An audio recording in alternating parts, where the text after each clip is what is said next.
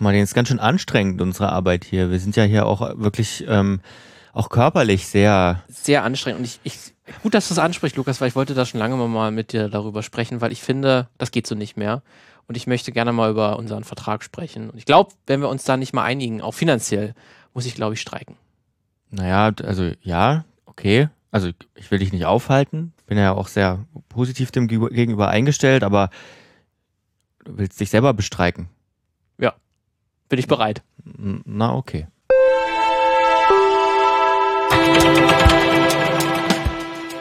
Es geht heute nicht um Streiks. Keine Sorge, wir haben in der vergangenen Folge schon über Streiks gesprochen. Stimmt. Nein, wir wollen heute über etwas ähm, sprechen, das der Anlass für Streiks eigentlich ist, nämlich Arbeit. Und Arbeitsver Arbeitsbedingungen, Arbeitsverhältnisse. Und Arbeitskämpfe. Und Arbeitskämpfe. So, genug des Teasers. Erstmal natürlich hallo und herzlich willkommen. Schön, dass ihr wieder eingeschaltet oder vielleicht auch zum ersten Mal eingeschaltet habt. Wir sind das Filmmagazin und ich bin der Martin. Und ich bin der Lukas. Und wir treffen uns einmal in der Woche, um über Filme zu sprechen. Äh, manchmal tagesaktuell, wie jetzt zum Beispiel mit den Vorwür Vorwürfen gegen Till Schweiger und äh, den Streiks in den USA, in, in Hollywood, aber manchmal auch das große Ganze in den Blick genommen. Wie heute. Blick, wie heute. äh, aber dann, dann doch passt er, wie gesagt, trotzdem sehr gut äh, zu unserer vorherigen Folge. Deswegen hört auf jeden Fall rein, wenn ihr da im, im Bilde seid, was da gerade im zeitgenössischen ähm, Hollywood und in der Welt so abgeht. Ähm, wir wollen heute mal ein bisschen ein paar Jahrzehnte zurückblicken. Äh, ihr könnt uns auch jederzeit dann auch Themen auf jeden Fall schicken, wenn ihr selber Ideen habt, über was wir mal sprechen sollen oder was euch aufgefallen ist, wo ihr schon immer euch mal gefragt habt, hä, mhm. warum ist denn dieser Film so und so oder warum sind denn diese Filme und so mal verschwunden oder was ist denn in dem Jahrzehnt pass äh, passiert, wenn euch da irgendwas mal äh, auffällt, dann schreibt uns sehr gerne ähm, auf filmmagazin.audio unserer Webseite findet ihr auch zahlreiche Kontaktmöglichkeiten. Ansonsten sind wir auch per, ähm, per Instagram vor allen Dingen äh, sehr zugegen, ähm, veröffentlichen da auch regelmäßig oder, oder, nutzen das auch sehr regelmäßig. Deswegen sind wir da auch jederzeit ansprechbar. Ähm, aber wie gesagt, ihr könnt uns auch per Mail äh, erreichen und auch in den Kommentarspalten äh, jeder Folge sind, äh, gucken wir auf jeden Fall drauf, wenn ihr da irgendwas äh, schreibt. Aber heute geht es um Arbeit, Arbeitskämpfe, ähm, ich sag mal Arbeits, also verschiedene Arbeiterklassen, kann man sagen, ähm, die sich nicht immer ganz einig sind. Und mhm. die große Frage, wo sieht man das eigentlich im Film? Und tatsächlicherweise hat man das mal eine Zeit lang in Deutschland sehr häufig gesehen, wie die Arbeitsrealität äh, ist von Menschen, ähm, von Arbeiter und Arbeiterinnen. Mhm. Äh, und wenn ihr das Filmmagazin ein bisschen kennt, dann wisst ihr, das ist auch ein Thema, was uns sehr interessiert, was uns auch äh, wichtig ist, dass das auch äh, besprochen wird. Ähm, und ich habe tatsächlich darüber auch einen Artikel gefunden in, der, in dem äh, Politikmagazin Jacobin. Ähm, da ist in der Ausgabe 11 ähm, vom Winter 2022 gibt es darüber einen Artikel mit der Überschrift Das Fernsehen, das die CDU verbot. Äh, deswegen hat es uns natürlich auch direkt ähm, sehr interessiert. Sehr interessiert sind wir da auf jeden Fall. Da müssen wir auch noch einen kurzen Transparenzhinweis, glaube ich, dazu machen. Weil ich habe zum einen auch mal für die Jacobiner vor einer Weile auch mal einen Artikel geschrieben. Und wir sind auch beide, äh, Lukas und ich, auch für den öffentlich-rechtlichen Fernsehen auch zugegen äh, und arbeiten dafür mit, für die ARD. Ähm, Rundfunk, Fernsehen für, den, für den Rundfunk, aber es ist natürlich ähm, äh, nicht beeinflusst oder so, aber das einfach als Transparenzhinweis. Ja. Deswegen, wir kennen uns durchaus in der Welt da ein, etwas aus, auch wenn wir jetzt mit dem Artikel explizit nichts zu tun hatten oder irgendwie auch mit Arbeiterfilmen in der Vergangenheit, aber Nö. diesen Hinweis sei einmal gegeben. Und wir haben mit dem Autoren des Artikels gesprochen, Pujan Karambiji. Ich bin Kunsthistoriker, promoviere an der Columbia in New York zum Thema des Realismus in der zweiten Hälfte des 20. Jahrhunderts vor allem und wie sich Diskurse des Realismus aus dem Osten, also der ehemaligen Sowjetunion, in die, äh, in den Westen reingezogen sind und was sich unter anderem die BRD und Frankreich abgeguckt haben. Und äh, die erste Frage, die wir ihm dann gleich gestellt haben, weil das ist ein bisschen ein ungewöhnliches Thema oder was man eigentlich sofort auf dem Schirm hat. Deswegen, wie bist du überhaupt darauf gestoßen? Ja, das ist eine gute Frage. Ich, äh, wie hat das angefangen? Ich glaube, ich bin ähm, irgendwann hat der WD NDR, genau, gab es einen Stream. Die haben ja so einen Streaming-Service und dann lief dieser Film von Klaus Wildenhahn ähm, in der Fremde. Lief da gerade zufällig und ich war ganz zufällig auf der Website. Ähm, wurde gestreamt, der wird auch mittlerweile nicht mehr gestreamt, äh, von 1967, ähm, der, in dem es darum geht, dass eine Reihe von ähm, äh, oder Wildenhahn mit einem ganz kleinen Team geht zu einem äh, auf eine Baustelle im in Norddeutschland, in Niedersachsen, glaube ich, ähm, äh, äh, den Bau eines Silos und verfolgt den für knapp drei Monate und bleibt, lebt mit den äh, ähm, Arbeitern. Also ich glaube, äh, das sind alles Männer, deswegen glaube ich, ist es angebracht, äh, an der Stelle dann nicht zu gendern. Ähm, größtenteils zu dem, zu dem Zeitpunkt, was auf jeden Fall Männerberuf, äh, folgt diesen ähm, Arbeitern, lebt mit denen in diesen Baracken und, ähm, und filmt eben eine Reihe von Konfliktlinien. Also der Film ist auch organisiert um Konfliktlinien herum und ähm, vor allem eben um Konflikte zwischen diesen unterschiedlichen äh, vor, also ich weiß gar nicht auf Deutsch, äh, Formen, äh, also ähm, vor, äh, also, vor, Vorarbeitern? Vorarbeitern, oder? genau. Vor, also es gibt ja sehr unterschiedliche äh, ähm, Hierarchien auf dem Bau und das wird alles einmal so runterdekliniert und diese unterschiedlichen Interessen werden erzählt. Nicht um sie zu relativieren, sondern um zu zeigen, inwieweit ähm, ähm, diese Asymmetrien zwischen den Interessensgruppen sich reinfräsen in die in die Gehälter, in diese, in auch die Formen, in denen die Leute sich ausdrücken können. Ähm, und äh, war so beeindruckt von diesem Film, dass ich dann geschaut habe, okay, wie, woher kommt der? Da muss, wenn es einen gibt, gibt es meistens mehr mhm. als einen. Und ähm, habe dann geschaut, geguckt und hier und da. Und, und das Interessante war bei der Recherche, wie wenig, wie unglaublich wenig Material es zu dieser Geschichte gibt. Und das einzige Buch, worauf ich gestoßen bin, ist, ähm, Moment, wie ist, äh, von 1981 von zwei Briten geschrieben, auf Englisch. Das heißt, äh, WDR und die Arbeiterfilm, Fassbinder, Siever and Others, ähm, wo diese zwei Briten sich, äh, britische Marxisten sich anschauen, äh, den WDR anschauen vor allem, um zu gucken, oh, was für ein Modell von öffentlichem Fernsehen gab es dort. Ähm, und das relativ nostalgisch betrachten, diese, diesen Moment, der, der, also nach deren Erzählung 1965 anfängt, 1976 aufhört. Das ist die Periodisierung, die die erzählen, diese zwei ähm, äh, Marxisten. Und ähm, ich meine, das Beeindruckende und auch Tragische fast an der Geschichte ist, dass sie im deutschen Raum nirgendwo erzählt wurde.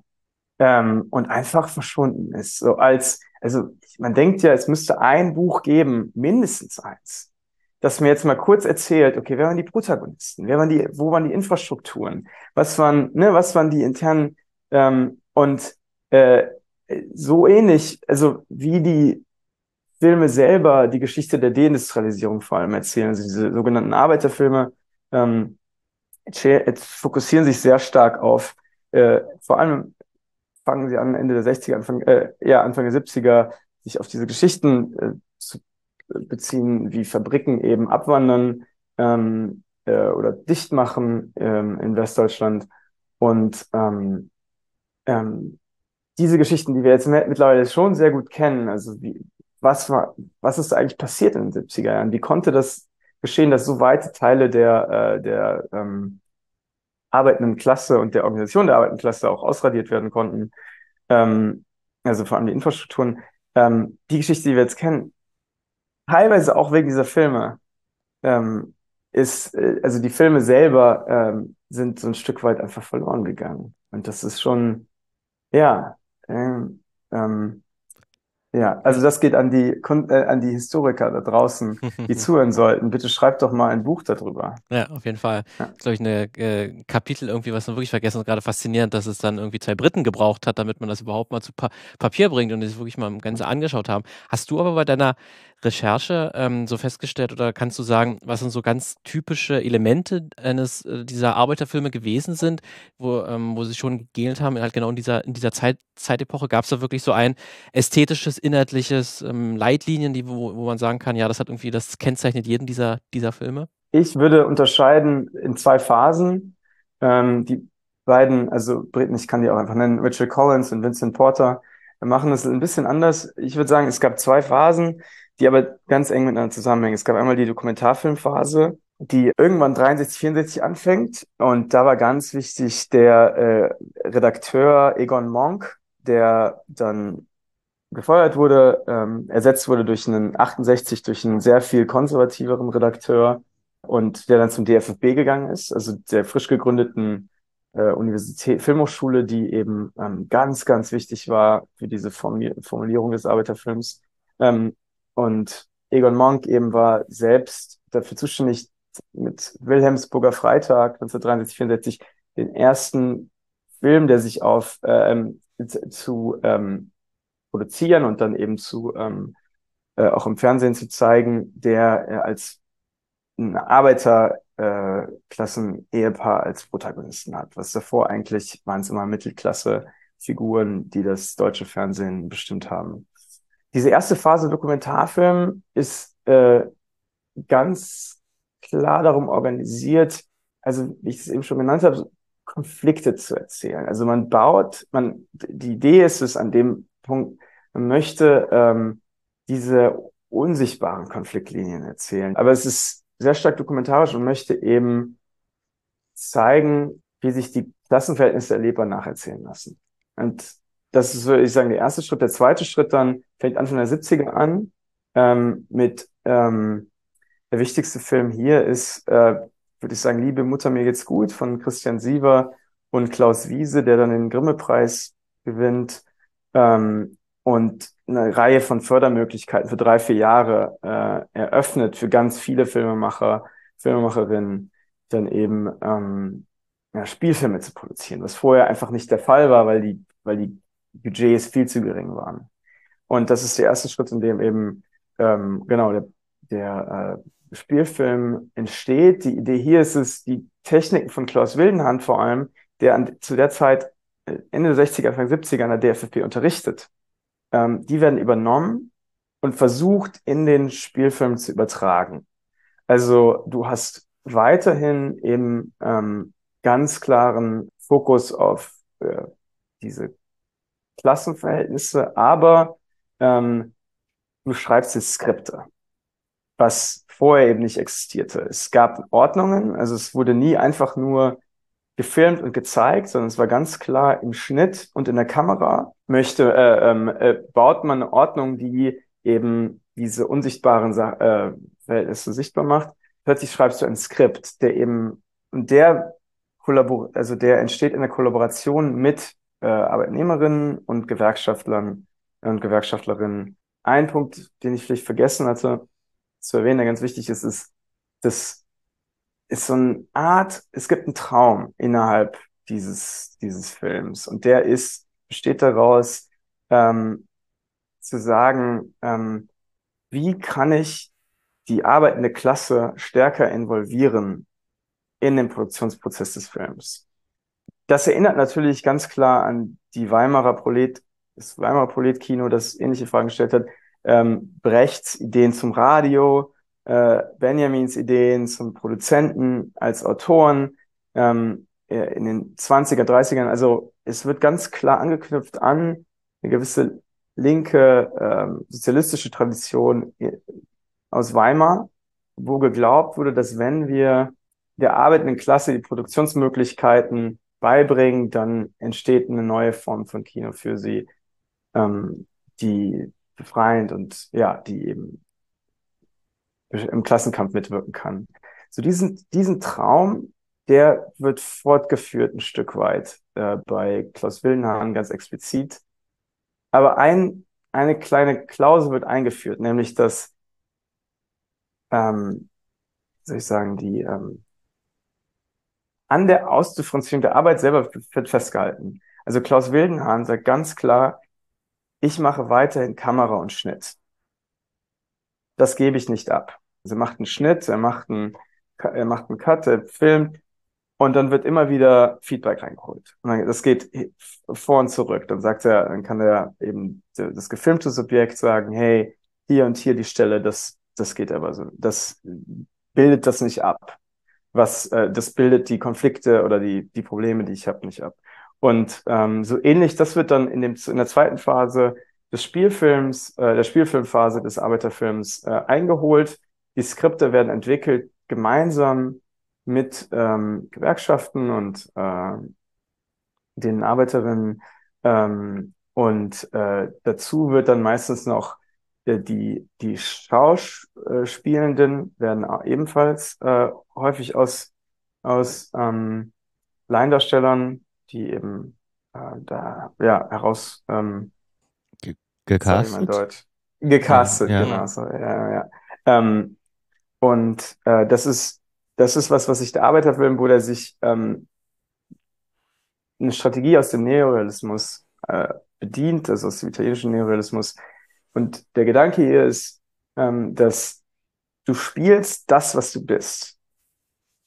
Und es ist natürlich ganz klar, du spielst das, was du bist, bedeutet nicht, du bist das, was du bist.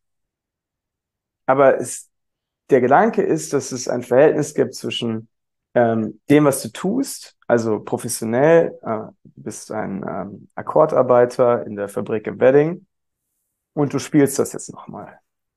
Ähm, und was häufig nicht mitgedacht wird, ist, dass es immer ganz klar ist, dass gespielt wird. Also, ähm, aber man spielt sich eben selber und das ist schon nochmal ein Unterschied ähm, für diese, ja, für, für man, Es ja. bleibt, es bleibt noch so ein bisschen eine Illusion erhalten irgendwie oder eine gewisse Künstlichkeit, aber die Mhm. kommt, die wird, die speist sich direkt daraus, dass eben diese Person das kennt, diese Lebensrealität und direkt auch eigentlich dort, dort lebt, schon seit Jahrzehnten und arbeitet.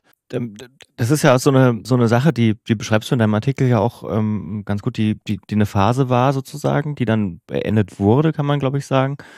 Ähm, wo kam denn die überhaupt her? Du hast schon von, du hast schon ein bisschen von Weimar gesprochen, aber vielleicht müssen wir das nochmal ein bisschen deutlicher machen. Ähm, warum, wo kam denn überhaupt das Bedürfnis her? Du schreibst auch an einer Stelle, dass ja das Publikum durchaus ein Interesse an solchen Filmen hatte. Ich würde sagen, dass sich das 63, 64, 65 irgendwie entwickelt, ist Resultat einer ganzen Reihe von Faktoren, die zusammenkommen. Und das, ähm, ich glaube, da, also ich kann da gerne eine Antwort geben und ich glaube, ich habe auch so ein, was für eine Antwort, aber ich glaube, das wäre wirklich, das wäre so ein Punkt, an dem man wirklich mehr Arbeit reingesteckt werden müsste, um das zu verstehen. Also es gab eine Reihe von linken Redakteuren, ähm, ebenfalls wieder alles Männer, deswegen denke ich, ist das ange also äh, linken Redakteuren auf unterschiedlichen Stufen, ähm, die ähm, im WDR und im NDR vor allem gearbeitet haben. Und die waren nicht, das waren nicht immer Marxisten, das also ähm, waren teilweise so, also sogar der WDR-Chef war ein Katholik, äh, kam aus einer gewissen Nachkriegszeit heraus. Also es, man, es ist ganz merkwürdig, weil du hast, du hast eine Reihe von Akteuren, die man jetzt nicht heutzutage dem Marxismus oder dem Sozialismus zuschreiben würde. Und trotzdem ähm, äh, bewegen sich alle in eine Richtung, dass ähm, Klassenverhältnisse, vor allem ähm, die Unterdrückung der Arbeiterklasse, irgendwie stärker in den Vordergrund rücken soll. So, da- du hast quasi diese Figuren. Dann hast du, würde ich sagen, ähm, eine relative ähm, Unzufriedenheit äh, unter diese, innerhalb dieser Redakteure und der Filmemacherin ähm, mit dem Oberhausener Auteurfilm. Manifesto und den ganzen, dem ganzen Set an, an ästhetischen Vorstellungen, die damit einhergeht. Also Auteurfilm, ich glaube 62, 63, auch ungefähr ähm, entstanden das Manifesto, äh, Oberhausener Manifesto ungefähr Anfang der 60er. Und da geht es darum, dass das Mittelklasse slash bürgerliche Subjekt ähm, sich ganz stark in den Vordergrund stellt und die Welt aus der eigenen Perspektive subjektiv erzählt. Und was es quasi sagt, ist, äh, ich kann nichts anderes tun, als die Welt durch meine Augen zu erzählen. Also so eine Art Thomas Bernhard des Films, könnte man sagen. Ähm, also es wird ganz klar dicht gemacht. Ne? Ich kann nichts sagen, was ich nicht selber bin. Ergo, ich sage nur mich selber. Ähm, und äh, da gibt es eine Verdrossenheit mit. Ähm, gleichzeitig dann eben, was ganz wichtig war, also äh, ist auch ähm, die FFB, die gerade gegründet wurde als eine Antwort auf die ähm, Ost, äh, also quasi die ähm, ostdeutschen Filminstitutionen, FFB in Westberlin, soll jetzt zeigen, wie man den politischen Film in Westdeutschland machen kann und wie frei diese Gesellschaft eigentlich ist. Die kommt natürlich ganz schnell an Grenzen. Also 68 wird direkt die erste, also die Hälfte des ersten Jahrgangs ähm, rausgeschmissen aus der Schule, weil die zu politisch sind oder zu, zu weit links. Ähm, darunter auch ganz bekannte Figuren wie Harun Faruqi, äh, die eben rausgeschmissen wurden. Ähm, und gleichzeitig hast du in der DFB zum ersten Mal eine Reihe, also geringe Anzahl an Leuten, die dort studieren, die nicht aus der Mittelklasse kommen. Klaus Siever und Chris, äh, Klaus Wiese und Christian Siever zum Beispiel, ähm, beides ist so Klaus Wiese Werkzeugmacher gewesen, bevor er, bevor er in die DFB gegangen ist. Und Christian Siever war ähm, IG Metall, äh, in der IG Metall äh, Gewerkschaftler. Ähm, also du hast plötzlich Figuren, die in dieses, in diese Filmwelt oder dieses sehr enge Mittelklasse-Milieu eindringen, die nicht ähm, aus der Mittelklasse selber kommen und Geschichten erzählen, dadurch Geschichten erzählen können, die sich nicht direkt herausspeisen, also dieses Auteurfilmkino. Also ähm, es gibt eine Reihe von Faktoren, die man erzählen kann. Aber, aber was du aufgeschrieben hast, ist, wo es hingeht. Also es hat ja dann auch ein, es findet ja dann auch ein jähes Ende, das du schon angedeutet hast. Ähm, wo, womit hat das zu tun? Genau, es bilden sich diese Institutionen späten 60ern, Anfang 70ern und dann allerdings entstehen eine Reihe von sagen, so eine Art Backlash, ähm, also konservativer Backlash vor allem, ähm, äh, der älter ist als der Arbeiterfilm, aber der am Arbeiterfilm ein sehr gutes Subjekt findet, um sich daran aufzureiben und äh, daran auch zu organisieren. Also, und dieser konservative Backlash, würde ich sagen, ähm, findet statt auf drei Ebenen gleichzeitig. Also was passiert ist, ähm, das erste, das fängt vor allem Anfang der 70er an, ist die Ästhetik zu diskreditieren. Und die konservativen Feuilletons, FAZ mal wieder ganz vorne weg, ähm, äh, fängt an, einfach die, zu, sagen, das Publikum mag das nicht. Ähm, spricht für die Menschen, ähm, äh, ist das Sprachrohr des Publikums ohne jetzt besonders viel, also ohne irgendwelche Form von empirischer Forschung natürlich zu machen, die wir mittlerweile teilweise haben. Also wie, wie dieses Publikum selber darauf reagiert hat. Das ist vor allem das arbeitende äh, Publikum ähm, auf diese Filme. Aber das, die FAZ stellt sich erstmal als das Sprachrohr der Öffentlichkeit dar und sagt, nein, das ist zu, ne, der, die Konflikte werden viel zu einseitig dargestellt. Ähm, ähm, und äh, Ästhetik ist, äh, ästhetisch ist das sowieso alles nur ähm, didaktischer äh, äh, ähm, ähm, Sozialismuskunst quasi. Äh, das ist das eine. Ähm, wenn eben äh, genau für das Publikum sprechen, ist das zweite. Das dritte ist, dass äh, ganz gezielt Redakteure ersetzt werden. Ähm, das, das ist ein ziemlich komplexes Verfahren damals, ähm, weil die Redakteure aus äh, gewählt werden aus äh, oder ähm, ähm, bestimmt werden vor allem die Intendanz eben bestimmt wird durch eine Reihe von ähm, ähm, politischen und Gewerkschaft, äh, politischen ähm, Interessensgruppen, äh, die sehr regional bestimmt sind. Aber die CDU und CSU vor allem spielt das lange Spiel in den 70ern.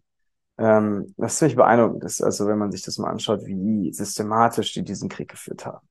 Äh, Anfang der 70er irgendwann entsteht die sogenannte Telecontrol in ähm, Bonn. Das ist eine Institution, äh, eine Organisation, private Organisation, die äh, sich darum kümmert, dass konservative Politiker, also im Bundestag vor allem, aber auch im Landtag, ähm, ähm, mit Informationen versorgt werden, wie gerade äh, zu linkes Material, in Anführungszeichen, oder marxistisches Material, in Anführungszeichen, gesendet wird. Also es ist, das ist eine Organisation, die extrem ähm, einflussreich wird, aber privat bleibt. Ähm, und wo dann eigentlich fast alle konservative Politiker sind Abonnenten werden ähm, ähm, und die dann eben aufzeigt, äh, hier ist wieder was. Und dann gibt's, also hier ist wieder was gelaufen, dann ganz schnell die Politiker sich einschalten können, äh, sagen äh, und ähm, zum Sender gehen und sagen, hier, das ist aber so nicht okay oder Druck machen politisch, ähm, wohin, woraufhin die Sender angefangen haben, ähm, diese Form von Attacken schon zu antizipieren, das Publikum, dieses, diese Inhalte gar nicht mehr zu senden. Also was wir, was das Interessante ist an dieser Episode, und wie gesagt, da muss wirklich noch viel mehr erzählt werden zu, aber das Interessante ist, ist, dass ähm, wir sehen, wie in Deutschland die sogenannten Kulturkämpfe oder Kriege, Culture Wars in, auf Englisch, ähm, äh, stattgefunden haben oder wo man eine mögliche Facette dieser Erzähl äh, Erzählung anfangen könnte. Ähm, in der Nachkriegszeit, ähm, würde ich sagen, dass es ähm, in den 50er Jahren versuchen die Konservativen schon ähm, die, die Sender zu privatisieren, ähm, die öffentlichen Sender. Ähm, aber da merkt, wenn man sich die, diese Zeit anschaut, das sind sie viel weniger ähm, effektiv da drin, ähm, ihre Argumente rüberzubringen. Und der Arbeiterfilm war dann eben ähm, eine Möglichkeit äh, zu sagen, hey, hier haben wir politisch, äh, hier sind Marxisten am Werk, ne? Das sind, das sind äh, Sozialisten oder Marxisten und die, die müssen wir mundtot machen. Und ähm, ja. Das ist ganz interessant, ne, wenn man sich das wirklich anschaut, dass dann die Argumente, die da dann auch vorgebracht wurden oder diese ähm, ähm Stichworte, äh, Schimpfwörter gegenüber dem WDR, der als, als, als Rotfunk äh, mhm. Be benannt wurde, das ist ja eigentlich, das könnte auch eigentlich direkt aus, aus dem heutigen Diskurs ein bisschen auch, auch stammen. Das ist gar nicht so ein großer Unterschied irgendwie. Die gleichen Vorwürfe müssen sich die Öffentlich-Rechtlichen heute auch noch anhören. Ähm, ist dann wirklich ganz interessant, da mal eine Linie zu ziehen, dass das irgendwie dann schon sehr, sehr alt ist, dieser, dieser Vorwurf und dass das dann immer wieder an bestimmten äh, Leuchtturmprojekten oder großen Film, Dokumentarfilmen oder was auch immer sich dann abspielt. Ähm, da ist es ja auch, du, wie du es beschrieben hast, ähm, Rote Fahnen sieht man besser ähm, als ein Do ja. Dokumentarfilm, der für sehr viel Kontroversen äh, äh, ausgelöst hat. Und da hatte ich jetzt auch im, es gab es auch noch im, im Spiegel, findet man auch noch zeitgenössische Artikel äh, aus mhm. den 70er Jahren, äh, die das auch ganz gut beschreiben, äh, wie da die Aufregung war und dass es auch schon Zensurvorwürfe gab, weil am, am Ende kam so ein kämpferisches Arbeiterlied, wurde eigentlich eingespielt, das wurde nochmal rausgestrichen ähm, im mhm. Nachhinein. Ähm, das ist nochmal ganz, ganz interessant, wie dann diese Kämpfe, die man heute hat, diese Culture Wars dann irgendwie auch schon früher existierten.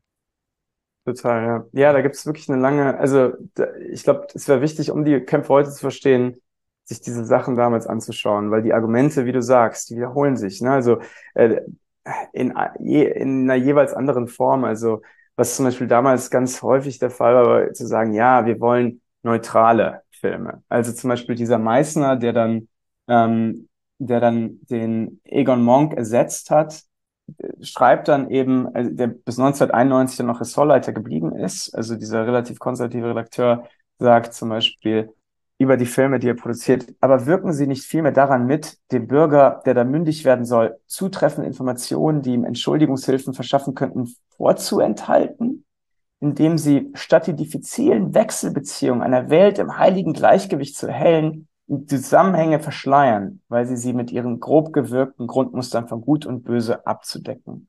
Der Punkt hier ist, sobald ähm, Asymmetrien aufgezeigt werden in Machtverhältnissen, also dass zum Beispiel der Polier in jetzt in der Will, äh, in der fremde Willenhans äh, der Polier und der ähm, sagt man ja der Bearbeiter, der eben nur der Saisonarbeiter ist, äh, dass da äh, eine Asymmetrie besteht, das überhaupt erzählt, wird schon als nicht neutral ähm, betagt und wird dann eben, dann wird eben einfach gesagt, ja, wir wollen eine neutrale Erzählung, die beide Seiten erhellen, was, was im Endeffekt immer bedeutet, dass man die Asymmetrie relativiert. Und das wird dieser Punkt, den Wildenhahn sich schon anführen musste, 67, 68, der wird sich komplett durchziehen durch die 70er mit allen De Deindustrialisierungskämpfen, äh, die, äh, die eben, wo, also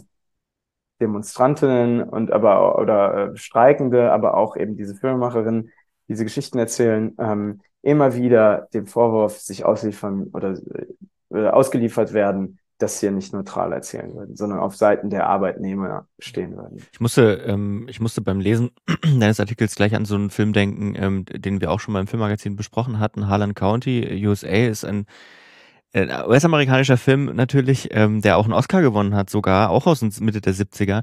Auch eine ganz große Dokumentation eigentlich, die einen Streik zeigt, was man jetzt vielleicht erstmal gar nicht so richtig in die USA verorten würde. Mhm. Ähm, das hat offenbar auch da hat es offenbar auch Einschnitte gegeben später. Ähm, siehst du heute noch irgendwie Tendenzen? Gibt es heute noch sowas wie Arbeiterfilme? Also, oder ist das, ist dieses Genre ähm, so klein, dass es vielleicht nur noch im Internet zu, zu, finden ist? Und dann kann man vielleicht auch nicht unbedingt von großen Filmen sprechen? Also ich wüsste ja. ehrlich gesagt, also wir haben zwar, Martin hatte ja vorgeschlagen, ähm, ähm, zumindest äh, so ein bisschen den, den Film in den Gängen ähm, mit, mit dazu zu zählen, aber sonst fällt mir auch ehrlich gesagt gar nichts ein. im Moment. Es gibt natürlich noch Dokumentationen, klar, ne? Aber. Ja, ja nee, das ist, das ist wirklich eine, ich glaube, also das Problem ist teilweise, also, oder ähm, es ist sehr viel enger geworden, äh, wenn es weiterhin existiert. Und du könntest natürlich den Film, der jetzt vor, vor zwei, drei Jahren den Oscar gewonnen hat, dafür bester äh, Best Foreign, oder nee, sogar bester der südkoreanische Film. Parasite. Ähm, Parasite, genau. Könnte man theoretisch als sowas erzählen, äh, wenn man, ich glaube aber, ähm, und natürlich gibt's da, gibt's da auch Konfliktlinien. Also das, der ganze Film dreht sich ja um diese Konfliktlinien, die immer Klassenkonflikte sind.